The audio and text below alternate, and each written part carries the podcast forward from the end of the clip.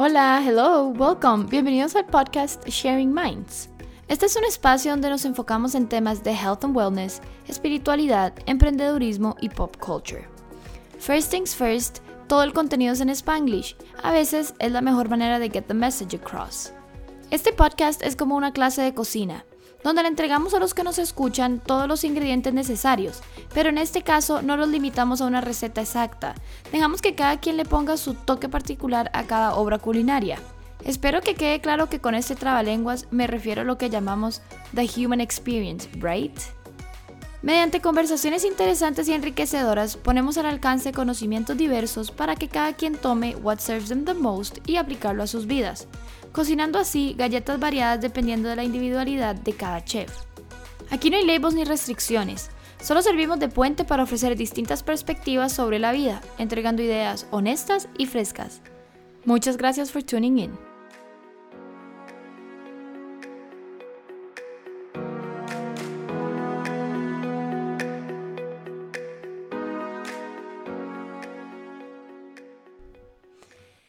Hola, bienvenidos al podcast Sharing Minds. Yo soy su host, Camila Hampo, y hoy estoy con Evelyn Gómez de la marca Carmenta. A Evelyn la conozco hace ya un bueno, unos buenos años. Somos amigas hace rato y conozco a toda la familia, así que es una super first guest para el podcast. Y bueno, Evelyn, hola, ¿cómo estás? Bienvenida. Hola, Cami, gracias por invitarme. gracias por darme el honor de ser tu primer guest. Muchas gracias a vos. Eve, bueno, Vamos a empezar, let's get into it.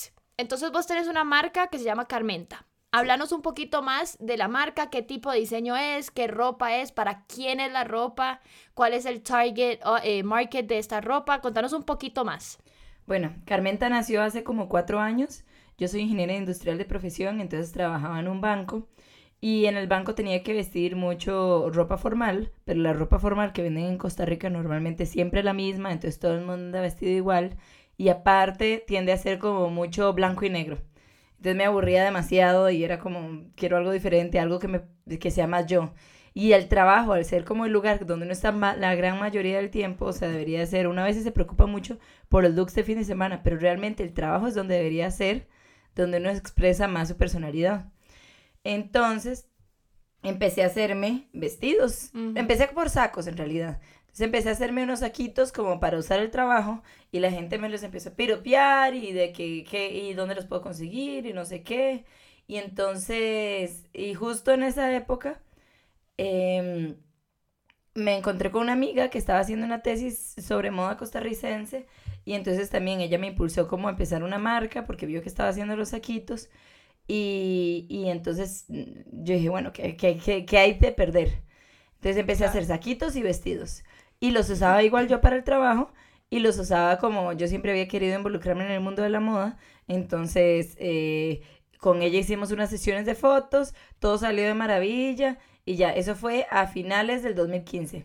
Okay. Como por esa época, una, eh, eh, mi ex socia y yo, con quien empecé la marca, las dos de que no, bueno, eso como que tiene potencial, como que podría ser algo más. Entonces, eh, salió una oportunidad a un concurso para participar en el Festival Internacional de Diseño aquí en Costa Rica. Ah, ok. Entonces lanzamos la nos lanzamos a la convocatoria y eh, participamos en la primera feria. Eso fue a principios del 2016. Con eso empezaron a salir oportunidades y eh, ya fue como en, bolita de nieve. Como que la gente se daba cuenta que hacíamos esto, entonces nos avisaban de que, mira, yo vi que había esta otra oportunidad acá, ¿por qué no vas a esa feria? Eh, o yo vi que esto y te lo recomiendo a mi prima, que mi prima quería ropa. Claro, claro.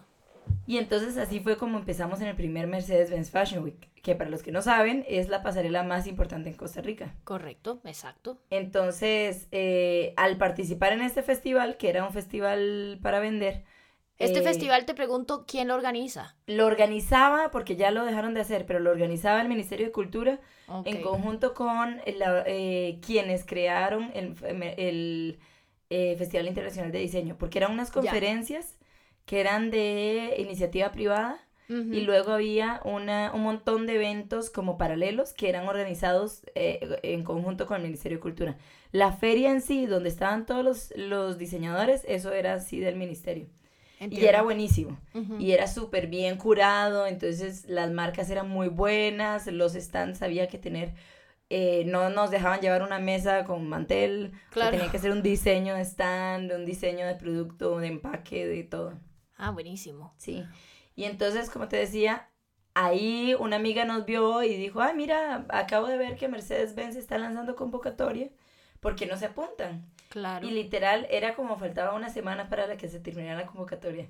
Literal, dormimos y comimos y vivimos. En la, haciendo la convocatoria, claro. Sí, pero para eso yo, recordate que yo trabajaba en un banco, ¿verdad? Entonces yo iba de 8 a 6 al banco, luego me salía, me iba a casa de mi ex socia y trabajábamos toda la noche, por una semana, toda la noche sin dormir.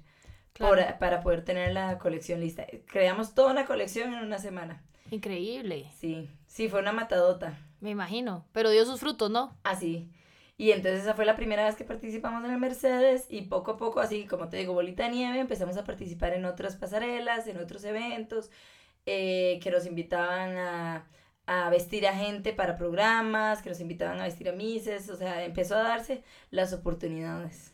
Qué bueno, wow, no, no sabía la historia, me encanta, ese es... Sí. Eh, bueno, e, eso, ahí se ve también el, el esfuerzo, digamos, y lo que se llama estar bien emponchado y seguir y aunque estaban en contratiempo en el, con la convocatoria de Mercedes-Benz Fashion Week, lo lograron igual, ¿no? Eso se llama ser aguerrida y querer las cosas, ¿sí o no? Sí, yo creo que el emprendimiento depende de qué tanto uno lo quiere. Porque el emprendimiento depende completamente de la voluntad de la persona que lo está haciendo.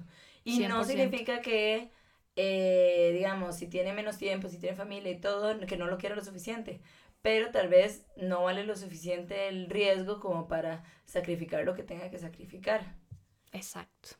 Y luego, a ver, ¿qué más? Me, te, me estabas preguntando qué tipo de ropa era, ¿verdad? Exacto. Ok, eh, como te digo, empezó como siendo ropa ejecutiva para mi trabajo y continuó siéndolo. Al día de hoy sigue siendo lo mismo. Pero la idea es que como las mujeres pasan tanto tiempo en el trabajo y tan poquito en otras cosas, la mayoría tenemos tres cositas para usar en el trabajo y un montón de ropa para el fin de semana. ¿verdad? Y tenemos que tener como dos closets diferentes para cada ocasión. Entonces la idea de la marca parte en sus em, en sus principios de sostenibilidad es que no tengamos un montón de ropa, que tengamos la ropa necesaria y que le saquemos el máximo provecho a la ropa que tenemos. Y por lo tanto la ropa está diseñada de Carmenta para que sirva para el trabajo, pero que esa ropa también como que la uso un poquito diferente y ya me sirve para el fin de semana y aparte mantengo mi personalidad como todo el tiempo en lugar de disfrazarme para ir al trabajo con blanco y negro, por ejemplo. Te entiendo, te entiendo. Y expandí, porque no expandís un poquito más, que sé que era un tema que querías tocar sobre esa cuestión de concientizarnos al comprar ropa y concientizarnos en nuestro consumo de ropa. ¿Quieres hablar un poquito más de eso? Claro, bueno, para mí fue muy chocante. Todo esto es paralelo, no sé ni qué vino primero, pero eh, muy chocante la cantidad de basura que se genera, eh, especialmente a partir de la ropa. Bueno, vos sabés que Costa Rica es un país súper sostenible en general y entonces está en nuestra conciencia colectiva como estar pensando en, en, en, los desechos y en la generación de energía. Claro. O sea, ya es algo que estamos como muy acostumbrados en Costa Rica. Entonces parte de eso eran los desechos, o sea, eh, para mí es rarísimo como que uso una cosa y lo boto al instante. Y cuando se empezó a venir el boom de, de moda rápida a Costa Rica. el fast fashion, por supuesto. Sí, que es compra y tiro, compra y tiro. Exacto, se empezó a convertir en un botadero gigante. Porque ¿qué pasa? Fast fashion por lo que es rápido es porque es mala calidad también. Total. O sea, y es por lo, por lo mismo que es barato. Entonces es prendas que las usas tres veces y ya, se rompieron. Y se van a la basura legítimo. Ni siquiera es como que se lo puedes regalar a alguien para que lo aproveche. Claro. O sea, entonces es, me dolía como la conciencia que había tanta basura y obviamente uno nunca queda eh, impugna de usar ropa fast fashion y de ah, cometer los, eh, los, los pecados, digamos, que, claro. que, que predicamos, pero pero igual, o sea, como que cada vez me daba más cosita y más cosita. Y entonces, ahí fue cuando se me ocurrió de que, ok, voy a, a mí me toca poner mi granito de arena. Hay muchas formas en cómo las marcas y las empresas, eh, las empresas pequeñas eh, pueden aportar. No, normalmente no está acostumbrado a que sí, el back es carbono neutral, pero también qué pasa con uno que es 500 veces más chiquito. Exactamente. Y es responsabilidad de nosotros eh, empezar desde chiquitos para que cuando seamos del tamaño del back ya no sea un cambio radical que hay que hacer, sino que ya es parte de la cultura empresarial. Exactamente, ya hay una conciencia integrada en, en, en, el equipo y en la esencia de la empresa de ser una cuestión más, más consciente y ecológica, ¿no? Y aparte de eso, es mucho más fácil hacer prácticas sostenibles cuando uno es chiquitito que cuando uno es grande. 100%. Porque entre más camiones, más eh, fábricas, más cosas metes, más difícil es volverlas verdes. Si empezás desde el principio, invertís verde desde el principio y no tenés como que botar a la basura y volver a empezar. Exactamente, ¿ves? Bueno, ahí está, tenemos esta perspectiva también tuya de alguien que diseña, no solamente el consumidor, es la perspectiva del que hace la ropa. Es que el consumidor puede ser un consumidor muy educado, muy, muy verde, muy lo que querrás, pero si no tiene que, que consumir, Exactamente. Eh, no le sirve de nada, o sea. Su conocimiento hasta un punto no se puede poner eh, a trabajar. Exacto. Eh, y la otra parte de sostenibilidad que empecé a estudiar bastante en esa época que empecé es la sostenibilidad no es solo verde. La sostenibilidad son un montón de factores. Y entonces empecé a estudiar un poco sobre los 16 factores de sostenibilidad que define la ONU Intentar como de atacar eh, en mi nivel cada uno e intentar de mejorar como marca a ser más sostenible. Y los que más impactan, digamos, en la industria de la moda, hay de todos, hay desde eh, alimentación, hay de todo que no tiene nada que ver con mi marca, pero digamos, está la parte ecológica en sí de desperdicios y de el material que estoy botando que tanto está dañando al planeta. Luego, por otro lado, está la parte de procesos, o sea, qué tan contaminantes son mis procesos. Y también la parte social, o sea, a la hora que estoy haciendo todas estas piezas, que estoy dejando atrás? O sea, dejé un montón de niños eh, abusados y que trabajan 40 horas al día, casi que. Ah, totalmente. Y, sí, sí. o, estoy dejando crecimiento en las comunidades con las que trabajo. Entonces eso es un factor muy importante eh, que le he dado mucho énfasis en la marca, es que se va quedando atrás en el camino. O sea, no es solo qué tan biodegradable es mi tela o lo que sea. Claro, no, no. No, son muchos factores, muchos más factores. Y entonces empezamos a trabajar primero con, la, con esto que te digo, con qué dejamos en la comunidad. Entonces, eh, primero, trabajar con las, con las costureras con las que trabajamos. Muchas de ellas vienen de ciclos de violencia, eh, vienen de, de, familias con todo tipo de, de, limitaciones. Entonces, para muchas de ellas ha sido complicado como tener una carrera profesional o tener como eh, metas profesionales que mantengan, porque a veces, no sé, no han estudiado más que los primeros años de la primaria y entonces eh, digamos, no tienen cómo hacer contabilidad de sus ingresos o no tienen cómo, eh, ahorita con la factura electrónica, es un grave problema para ellos porque es muy complicado, o sea, la factura. Imagínate, eh, alguien que está estudiado y educado y que sabe leer y escribir y alguien que no, o sea, si alguien que, que sabe y está educado le cuesta mucho el tema. Sí, sí, cuesta el proceso de aprendizaje, imagínate a alguien que no, por supuesto. Exacto, es súper complicado. Entonces, como trabajar con ellas en dos en dos ámbitos. Primero, empoderamiento, porque como te digo, muchas vienen de círculos de violencia, ya sea de sus familias ah, eh, cuando eran niñas o de sus familias actualmente con sus parejas. Claro. Entonces, eso destruye la autoestima de una mujer y de cualquier persona. Absolutamente. Entonces, por ejemplo, me topaba muchos casos en los que ellas decían, no, es que yo no sé hacer eso. Y yo, sí, usted sabe hacerlo, vamos, vamos a hacerlo juntas. Entonces, no es lo mismo de que sí, llevo 30 años maquilando t-shirts y eso es lo que yo sé hacer y eso es para lo que valgo y eso es lo que, o sea, digamos, no que sea algo malo, pero digamos, a veces sienten que lo tienen que hacer, que solo pueden hacer eso. Claro, que no pueden expandirse, o sea, no pueden, sienten que solamente sirven para eso y no es el caso. Sí, entonces cuando hacen algo, digamos, que para ellas consideran un reto, que para ellas consideran algo que es hermoso, que nunca jamás se hubieran imaginado que podían hacer, es increíble. O sea, a mí me encanta llevarle a mis costureras eh, las fotos de producto cuando ya las fotografiamos con las modelos. Y lloran, te lo juro, o sea, es que es algo muy bonito, uno se siente como muy accomplished de todo lo que has logrado Y si uno lo siente como diseñador, obviamente ellos lo sienten también, porque ellos lo fabricaron. Claro, ellas, exacto, ellos pusieron su, su trabajo, su sudor, sus horas en, en, en, en que eso se viera. Exacto. En que eso diera, se, se hubiera, eh, diera frutos, o sea, absolutamente. Igual muchas veces las invito a las pasarelas para que vean su trabajo, porque no es lo mismo verlo en su taller y de que sí, me estoy matando, esto como lo, lo soluciono, está muy enredado, eh, porque los patrones son como un juego de matemáticas, como que tenés que encontrarle la forma. Y cuando lo ven en la pasarela es una emoción fortísima, porque estás viendo modelos con la luz, con el ambiente, la gente apreciando las cosas, tu trabajo, o sea, te sentís parte del equipo. Absolutamente. Wow, qué bien. Igual aparte de eso, la parte económica, porque también, o sea, hay muchas que les eh, que tienen limitaciones económicas fuertes. Y vamos a lo mismo, no sirve de nada eh, que tengas exposición en pasarelas si no tenés eh, si tenés huecos en el techo y no tenés cómo arreglarlos, o sea, absolutamente. Empecemos por un lado, hay básicos. Entonces, eso es mi mayor orgullo, que eh, todas mis costureras con las que trabajo han logrado eh, metas económicas enormes, ya sea remodelar su casa, eh, que sus hijos puedan seguir estudiando. Esa es otra, al trabajar desde la casa, eso les permite primero montarse su propio negocio porque contratan a otras costureras que trabajan con ellas y ya arman un equipo de trabajo.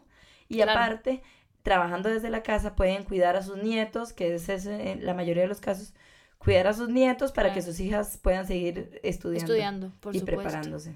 Bueno, ves, les das esa facilidad encima de, de, ese, de ese crédito y de esa emoción y orgullo que sienten ellas de ver sus productos aplaudidos por la gente, les das esa facilidad de poder trabajar desde la casa que, que no mucha gente se las da. O sea, otros trabajos le dicen, no, tiene que entrar a tal hora y, y, y, listo, ¿verdad? Y no tienen otra opción. Entonces eso, inclusive me imagino les hace, les da más ganas y, y, tienen mucho más amor hacia la marca y hacia vos porque les das esa, esa libertad, ¿no? Sí, claro, y es paralelo porque eh, por más libertad o por más todo eso que tengas, si no tenés eh, autoestima eh, básico, o sea, viene paralelo. Si no tenés uno, no te sirve el otro. Absolutamente. Sea, puedes tener todos los aplausos del mundo que no vas a crecer económicamente o como persona si no tienes una autoestima sana.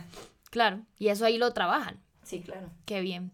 Qué bueno, qué bueno. Eso, y eso es muy, es muy, muy orgulloso, digamos, eh, em, enorgullece mucho escuchar estas historias de que vos no solamente estás, eh, iniciaste una marca solamente por, por gusto tuyo y para lucrar vos, digamos. Es una cuestión que es, es orgánico y es, es este entero, digamos. Entonces, ayudas, te ayudas a vos y ayudas a mucha gente a tu alrededor que, que necesitan esa ayuda. Entonces, la verdad que es que es muy, muy bonito. Ahora, yo tengo una pregunta. ¿Por qué se llama Carmenta?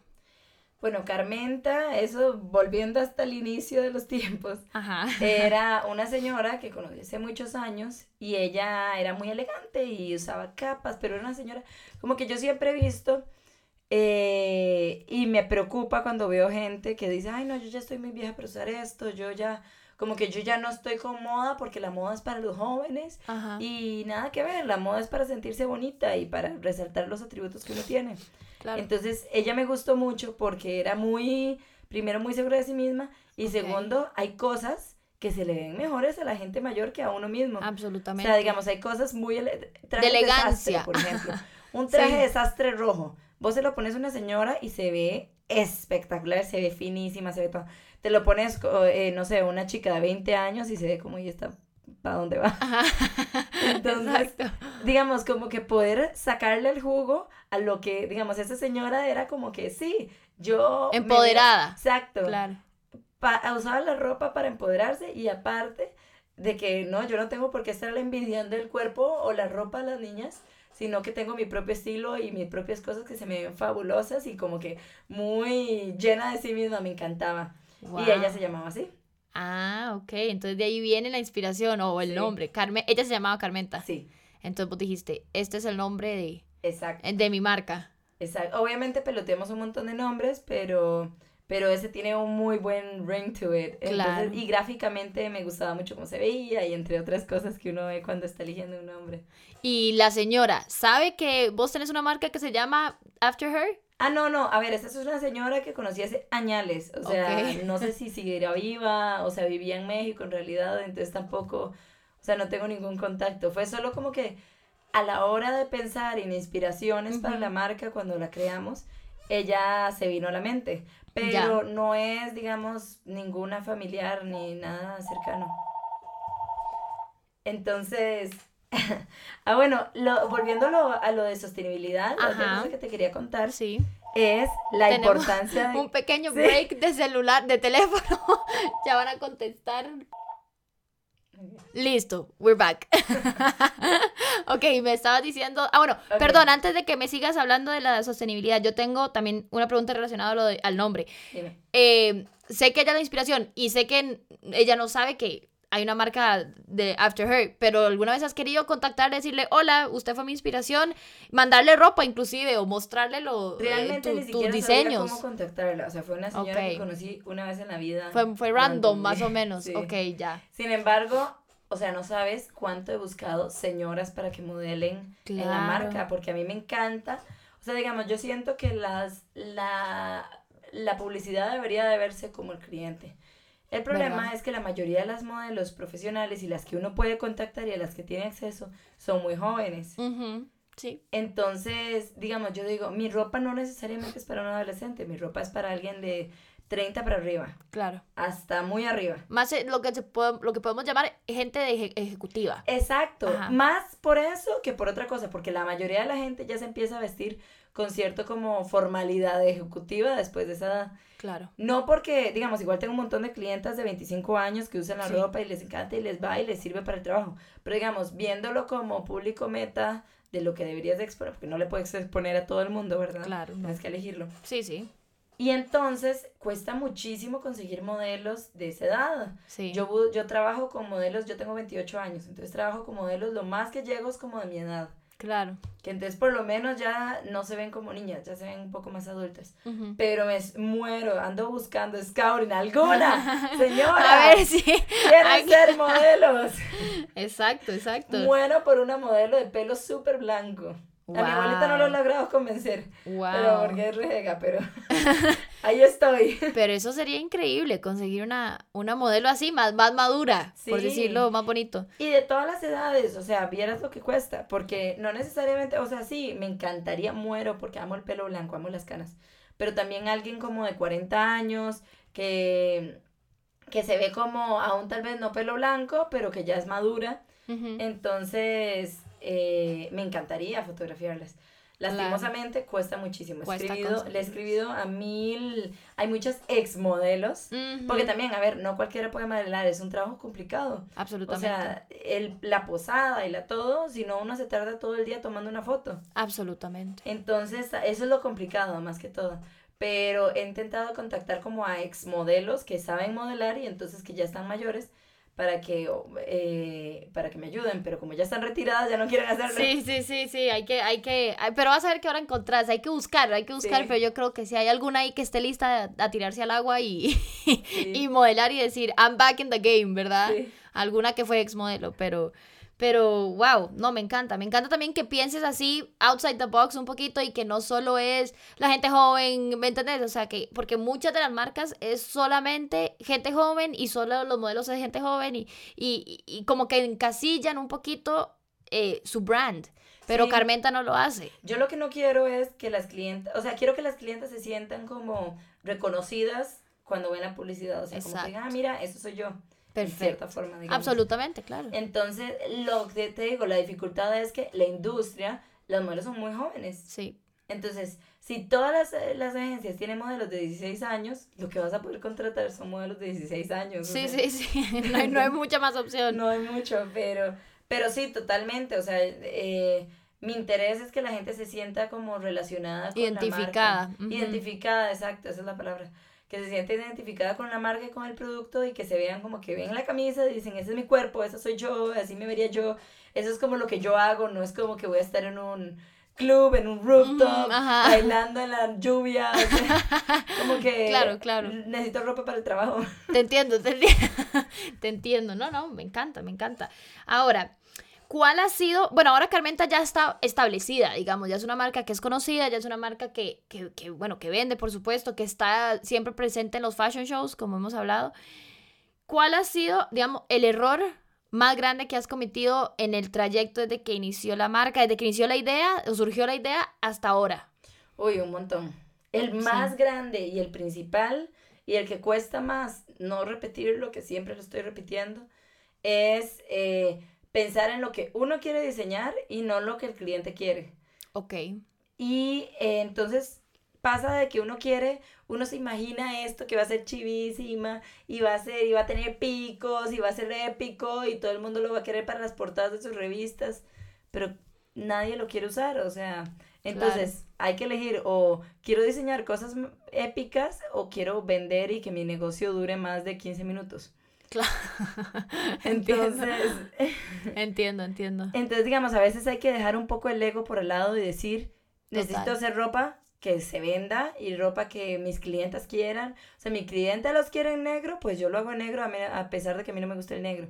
Obviamente hay límites, digamos, entre una marca. Al no ser ropa que uno importa, uno no importa la ropa que los clientes quieran. Con marca uno tiene que sacrificar un poquito, uno tiene que decir, eh, voy desde A hasta, hasta T. Claro. No más. Entiendo. Porque, digamos, tampoco puedo hacer ropa de niños y ropa de viejitos y ropa para emos y ropa para trabajo. O sea, hay como que delimitar un poco lo que es la marca para que mantenga su identidad y se pueda y pueda crecer como marca.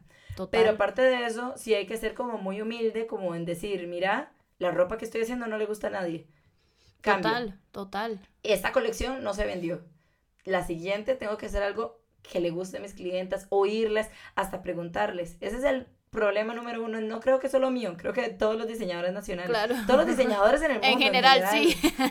sí. sí, yo creo. Que uno diseña para uno, no para el cliente. Claro. Y, el que compra es el cliente. El que paga al final es el cliente, no, por supuesto, por supuesto. ¿Y qué más? Tal vez errores. Eh, es que he cometido demasiados. Sí. La otra es que a veces la parte administrativa. Y yo creo, perdón, yo creo que todo emprendedor ha cometido mucho más, muchos más errores que alguien que no ha emprendido. Ah, sí, claro. ¿Verdad? Porque y es toda tu responsabilidad, o sea, no hay a quien culpar, aquí es, el error es mío y lo bueno es mío también. Sí. Entonces, pero creo que como emprendedor también se se entiende y se llega a comprender y aceptar que están bien los errores y que son parte del proceso. Y uno aprende, aprende. Lo más importante es, aprender. Y es la otra parte de la humildad, como entender de que, mira, o sea, no puedo seguir cometiendo este error si no va a quebrar la marca. Exactamente. Igual, eh, como vos decís, es un emprendedurismo, o sea, es, es una empresa. A veces uno en las industrias de la moda o la industria del arte, uno pierde la perspectiva de que está haciendo una empresa. O sea, no solo estás diseñando ropa o no solo estás pintando cuadros. Tienes que venderlos, tiene que ser sostenible, quieres vivir de ello. O sea, es, una empresa. Por más de que te negues de que eso es un artista, eso es una empresa. Total. Y hay que tratarla como tal. Total. O sea, pasa mucho de que, por ejemplo, no hay inventarios. Entonces, y vos, ¿pero qué? O sea, sos diseñador, tenés una marca, no sos Claro. O sea, no es un hobby que estás pintando paredes, o sea. Exacto, absolutamente. Y es, es ahí el error también de mucha gente que está en el mundo tal vez más artístico, diseño, cine, etc. Igualmente, yo creo que... el artístico también tiene que verse, dependiendo, porque hay artístico hobby y hay artístico Por eso, por eso digo, los, los artistas me parece pecan un poquito de mucho hobby y poco negocio y luego pretenden vivir de algo que no necesariamente están pensando cómo lucrar y deberían de, o sea, no, no hay de otra, ¿verdad? Si se pretende vivir de de, tu arte y de tu pasión. Si vivir de tu arte, es tu negocio, entonces tienes que tratarlo como tal. Y cuidarlo como tal y, y administrar su dinero como tal, o sea, separarlo de tus ingresos personales, de, de eh, llevarle una contabilidad correcta, eh, invertir en publicidad. Absolutamente. O sea, uno quiere que sus cosas se vendan solas, pero es mentira. O sea, la gente no se puede enterar, no es como por obra y gracia del Espíritu Santo que la gente te va a entrar a tu tienda. Absolutamente. o sea, tienes que contarle a alguien para que se sí. Ah, no, así es, así. Y es un proceso tedioso, ¿no? Un poquito. Bueno, y ya me agarro de esto y te pregunto, ¿cómo ha sido el proceso de hacer conocer la marca? ¿Qué ha sido solo redes sociales, word of mouth? ¿Cómo ha sido? Mira, eso ha sido súper experimento y prueba y error. Ok. Al principio era super word, word, word of mouth. eh, o sea, como que en los eventos, claro, era muy fácil porque nadie sabía de nosotros. Entonces, claro. nadie, alguien se entraba y le contaba a alguien, ya son dos personas. Claro. O sea, era el doble de lo que teníamos sí, sí, sí. Pero Entonces al principio era genial porque íbamos a una feria, nadie sabía, de repente todos saben y todos nos quieren comprar. Y hay una cosa, cuando uno es emprendedor, Ajá. al principio todo el mundo te apoya, al principio de que sí, tengo una feria y van como mis 16 amigos a Claro, apoyarme claro. y todos me ayudan a vender de gratis Sí. y me llevan almuerzo y me ayudan a montar y desmontar. Cuando ya llevas cuatro años, ya Sí. es tu trabajo, o sea, ya, o sea, tus amigos son muy buenos y si les pides ayuda, pero mentira que les puedes estar pidiendo que te ayuden a trabajar en todas las ferias todos los fines de semana, porque ese es tu trabajo. Claro, por o sea, supuesto. si ya quieres ayuda, necesitas contratar a alguien o lo que sea, ya no Sí. puedes como depender de las personas. Entonces, al principio es súper bonito porque cada feria es como una fiesta, todo el mundo, Sí, sí. ayuda, todo el mundo compra, todo el mundo, sí, apoyemos a Evelyn, luego es como que, no, no tengo plata. Claro, claro. Bueno, es el proceso también. Y hay que. Sí, Hay pero, que- pero te digo, o sea, empezar un negocio es chivísima, Sí. es facilísimo. O sea, empezar un negocio es facilísimo porque la ilusión, eh, crear el producto, digamos, sacas la plata de tu bolsillo y te vale un pepino, o sea, de que, eh, no importa, no almuerzo este fin de semana en ningún lado. Ya cuando Claro. llevas cuatro años de eso, empieza a doler, eh, eh, tienes que sacrificar muchas cosas, pero es hermoso. O sea, yo digo que emprender es como, yo siempre digo que emprender es como tener un hijo cuando uno es adolescente. Absolutamente. Porque Ah, sí. lo amás sobre todas las cosas, la vida es la mayor bendición, lo que sea. Pero, pucha, cuánto duele, cuánto Cuesta. cuesta, Y- los sacrificios. Absolutamente. Y, esa, y esa, esa- es eso mismo lo que vos decís, que es muy fácil la energía inicial y Ujú. ese, esa emoción y ese impulso, pero lo que cuesta es mantenerse.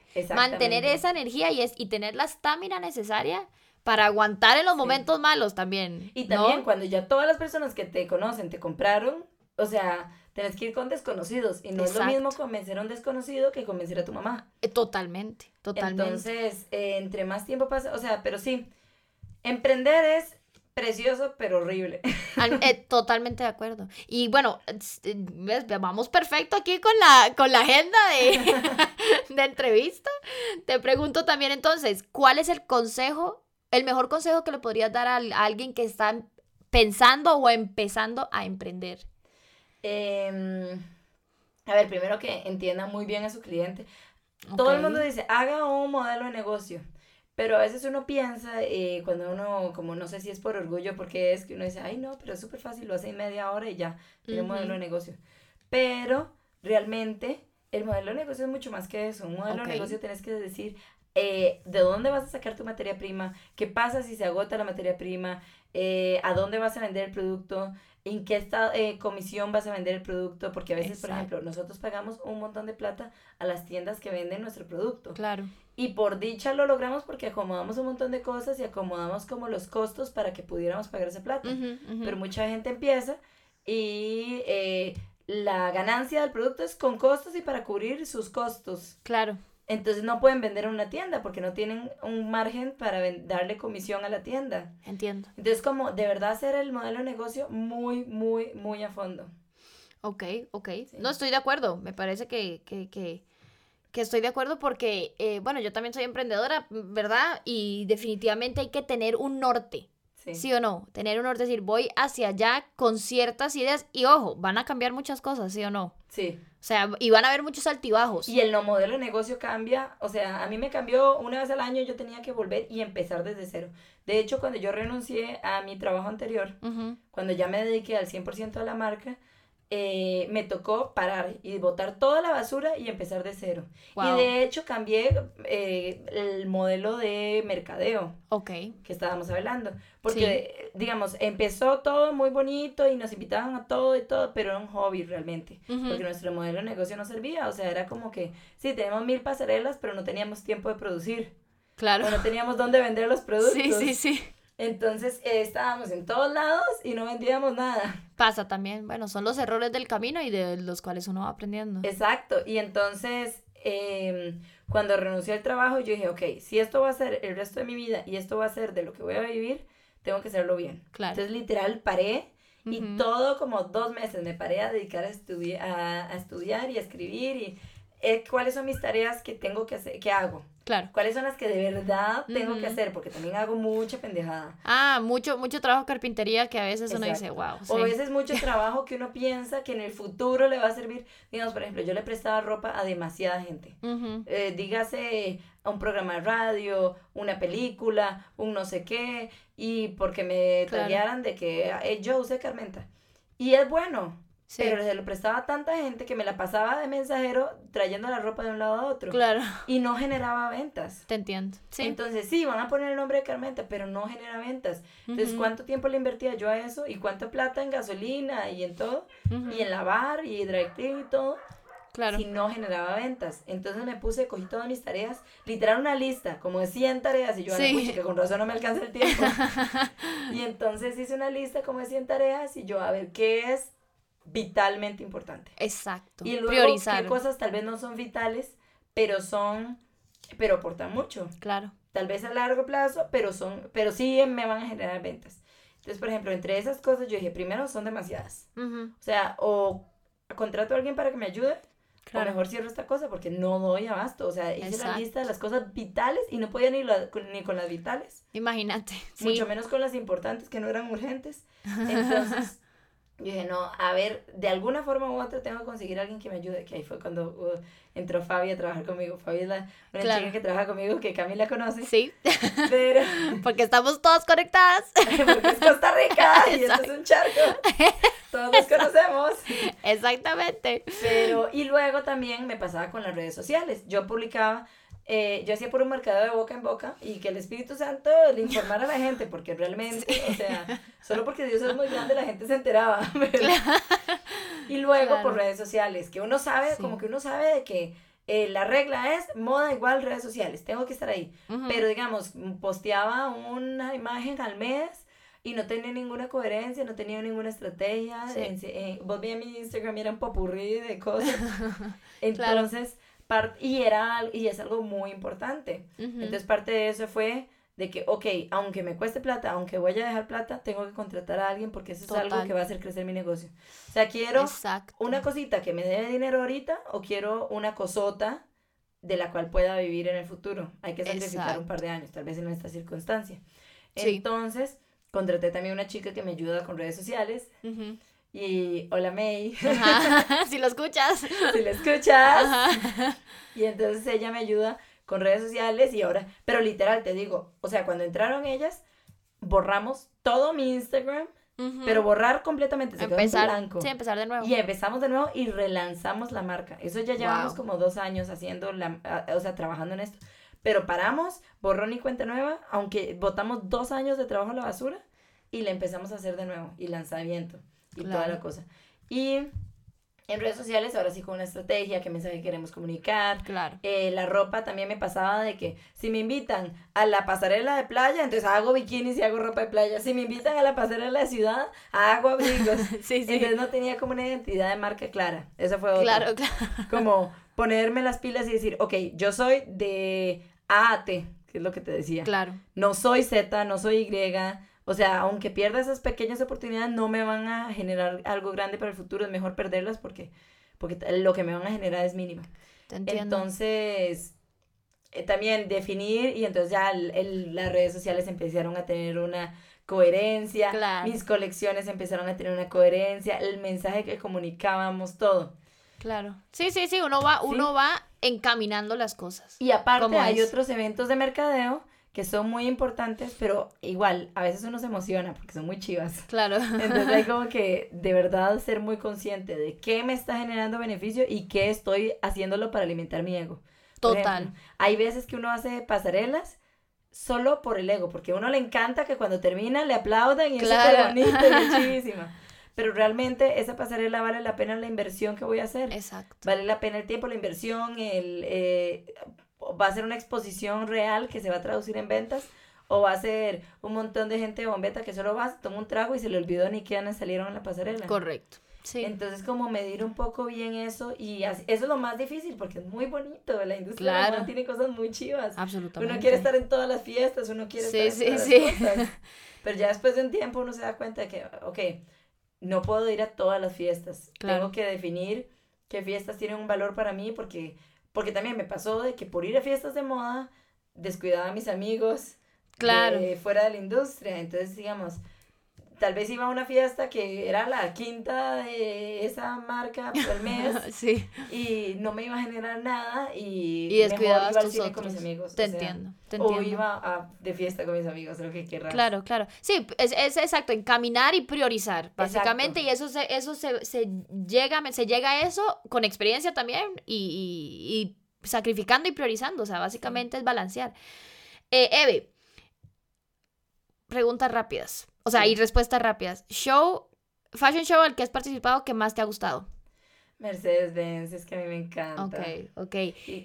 Dime, dime. No, he estado en otros, pero digamos, es que Mercedes-Benz por el tamaño y la organización es como muy bonito, es como una familia. He estado en otros que han sido muy bonitos. He estado en Nicaragua Diseña, que es hermoso. Lastimosamente, está muy ligado a la política de Nicaragua, entonces Claro. mejor como que... Sí, no, es el momento. sí, no, y no es una, no son buenas relaciones. Eh, Claro. He participado en, los, en, los- en las pasarelas de los aniversarios de Ola, que es hermoso ah, también porque buenísimo. como todo el mundo se conoce en ese lugar, entonces Sí. es como muy bonito y muy... Sí, Pero realmente Mercedes-Benz creo que la tengo muy cerca de mi corazón porque es mi primer pasarela. donde iniciaste también, hasta Donde he estado siempre, Claro. confiaron en mí desde el principio y es enorme, conoce uno un montón de gente, aunque no esté en pasarela algunos años, estoy en feria y estoy súper involucrada con todo, entonces Claro. me encanta. Buenísimo. Colección que más te ha gustado diseñar.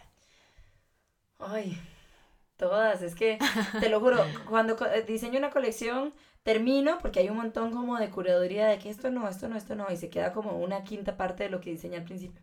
Y termino tan orgullosa de la colección y tan emocionada Sí. por hacerla, pero luego hago la siguiente y yo, la anterior era basura. Claro, bueno, O va, sea, me va mejorando. enamoro, exacto, me enamoro y también como que mi, mi forma de diseñar va evolucionando. Absolutamente. Y las experiencias de la vida te van también, eh, van te van aportando a esa evolución de, Sí, de como diseñadora. sí, claro. Ok, ¿qué, ¿qué viene para Carmenta y qué viene para Evelyn? Bueno, What's next? What can we look acabamos for? de lanzar la página web, entonces, eh, y la tienda en línea. Entonces le estamos poniendo mucho trabajo a la tienda en línea. Amazing. Compren local, compren por internet. Slow fashion, So Fashion. claro. Em, ahorita acabamos de lanzar nueva colección en Mercedes-Benz, entonces estamos también promoviendo esa colección y vendiéndola. Esta semana, como te contaba ahorita fuera de los micrófonos, Sí. estamos corriendo con eventos del Día de la Madre, porque nuestras dos fechas más grandes son Día de la Madre y Navidad. Claro. Entonces, para aprovechar Sí, las son- fechas que... Son las fechas de los regalos. Exacto. Y para aprovechar las fechas en que tenemos más acercamiento con los clientes y hay más ferias y hay más cosas. Estando como loca con eso. En noviembre calculo que queremos sacar, sacar la siguiente colección. Ahí te estaré contando qué vamos a hacer para lanzar esa colección porque no hay Mercedes-Benz, entonces tenemos que inventarnos algún evento. Ok. Eh, y en general, digamos, hubo una época que estaba yo muy empuchada de que sí, voy a exportar y voy a exportar y voy a exportar. Y a veces como por capricho, porque uno dice, aquí no vendo lo suficiente, pero en el extranjero me va a hacer millonaria. Sí. Y es como puro ideas de uno realmente. Sí. Y sí. entonces como que retrocedí tres pasitos y dije, no, no, no, a ver, voy a fortalecer muy bien la marca en Costa Rica, Claro. que es una marca que sea muy ordenada, que sea, que siempre los productos vayan con la misma calidad, que las clientes estén bien atendidas, que puedan comprar en puntos de venta más permanentes, que- Claro. o sea, que haya mucho más relación con el cliente Claro. y esperarme y poner en pausa para ponerme a exportar. Entonces, más bien el enfoque, por ejemplo, la tienda en línea es un enfoque totalmente de venta en local. Ok. Y es más que todo para alcanzar las comunidades que están más lejos del GAM. Porque, digamos, hay mucha gente en Guanacaste, Sí, Limón, por supuesto. Pérez Celedón, en todos lados.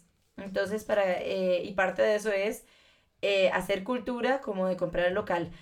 Eso es lo que pasa muchas veces con, con la ropa local, como que la gente dice, es que es demasiado complicado. Y es cierto, uno como diseñador le está poniendo las cosas muy difíciles a veces al cliente.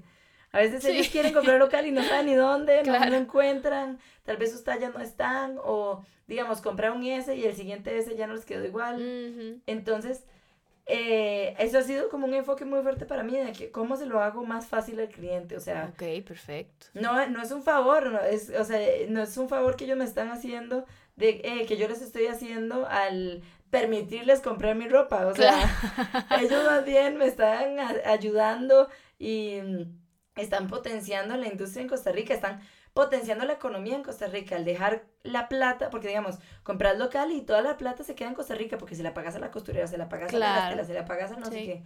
Eh, las ganancias se gastan en Costa Rica, es economía que se queda dando vueltas en Costa Rica. En vez de, no sé, vas a comprar fast fashion, le pagan a los empleados y toda la, plata se va para, se va para algún otro país. absolutamente, sí, sí, Entonces, sí, el, mi plan es cada vez ponérselo más fácil al cliente. Bueno, que ellos digan, pues pucha, es facilísimo, es mucho más cómodo comprar local porque está en todos lados, me llega gratis a mi casa, me lo pruebo, si no me gusta lo devuelvo. Claro. Eso, cuenten con eso en, Carmenta. Bueno, ¿ves? Y Eve, entonces en noviembre sale la nueva colección, ¿podemos tener un sneak peek o es todavía secreto? No, ahorita es súper secreta. De hecho, te puedo dar un un mini sneak peek, ok, go, go. Eh, la colección está inspirada en viajes. Ok. En el mundo en general. Perfecto. Entonces, de hecho, ya tenemos muchas de las fotos de la colección porque hemos aprovechado viajes que he tenido durante este año para hacer, para fotografiar la colección. Para que como es de viajes, entonces la fotografía en otros países, muy cool. Ok.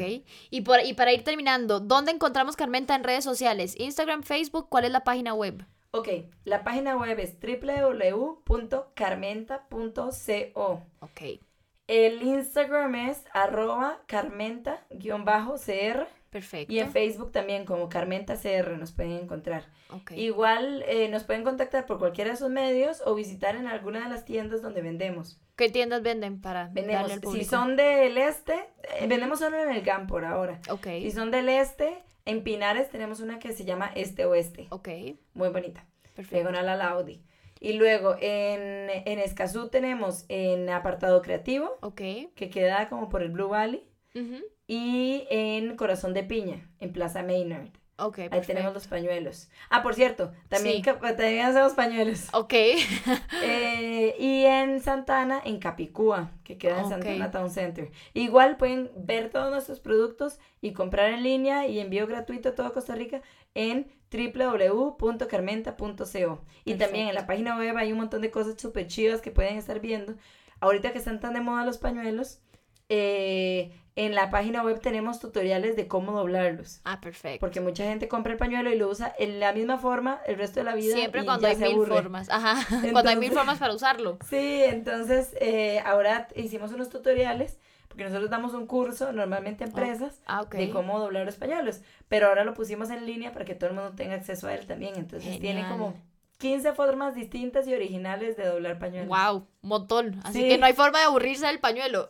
Sí, igual formas de combinar la ropa. Hay un montón de cosas de información valiosa que está en la página web, aparte de la tienda en línea. Entonces, visítenla. Claro que sí. Pues bueno, Eve, muchas gracias. Ya saben, Carmenta, ya saben dónde encontrarla en redes sociales. Igual este, vamos a ponerlo todo en el link de Instagram de Sharing Minds Podcast. los, los, los links a las, a las páginas de, de Eve. Y te agradezco mucho que seas my first guest. Ya hicimos el inicio oficial. Muchas gracias. Y, y, pues nada, ya, ya, ya saben, compren Carmenta, buy, buy local, slow fashion. Y Eve, te aplaudimos. Sigue de verdad con ese, con ese, eh, ese criterio, digamos, de ayuda, de, ser un, una empresa integral. O sea, no solamente te ayudas vos, ayudas al resto, tenés una conciencia real sobre el consumo. Así que ya saben, si aprendieron algo de este interview, avísenos y contacten a Eve porque para que compren la ropa de, de Carmenta, y que es lindísima. Preguntas. Claro que sí. ¿Tienen preguntas, alguna duda? comentarios, exacto. lo que sea, eventos, quieren la agenda cultural de moda. Exactamente, lo que, sea. ya saben, un mensajito y con mucho gusto les estamos contestando. Entonces, Eve, muchas gracias. Un aplauso para Eve. y bueno, see you on the next episode. Bye, gracias. Bye.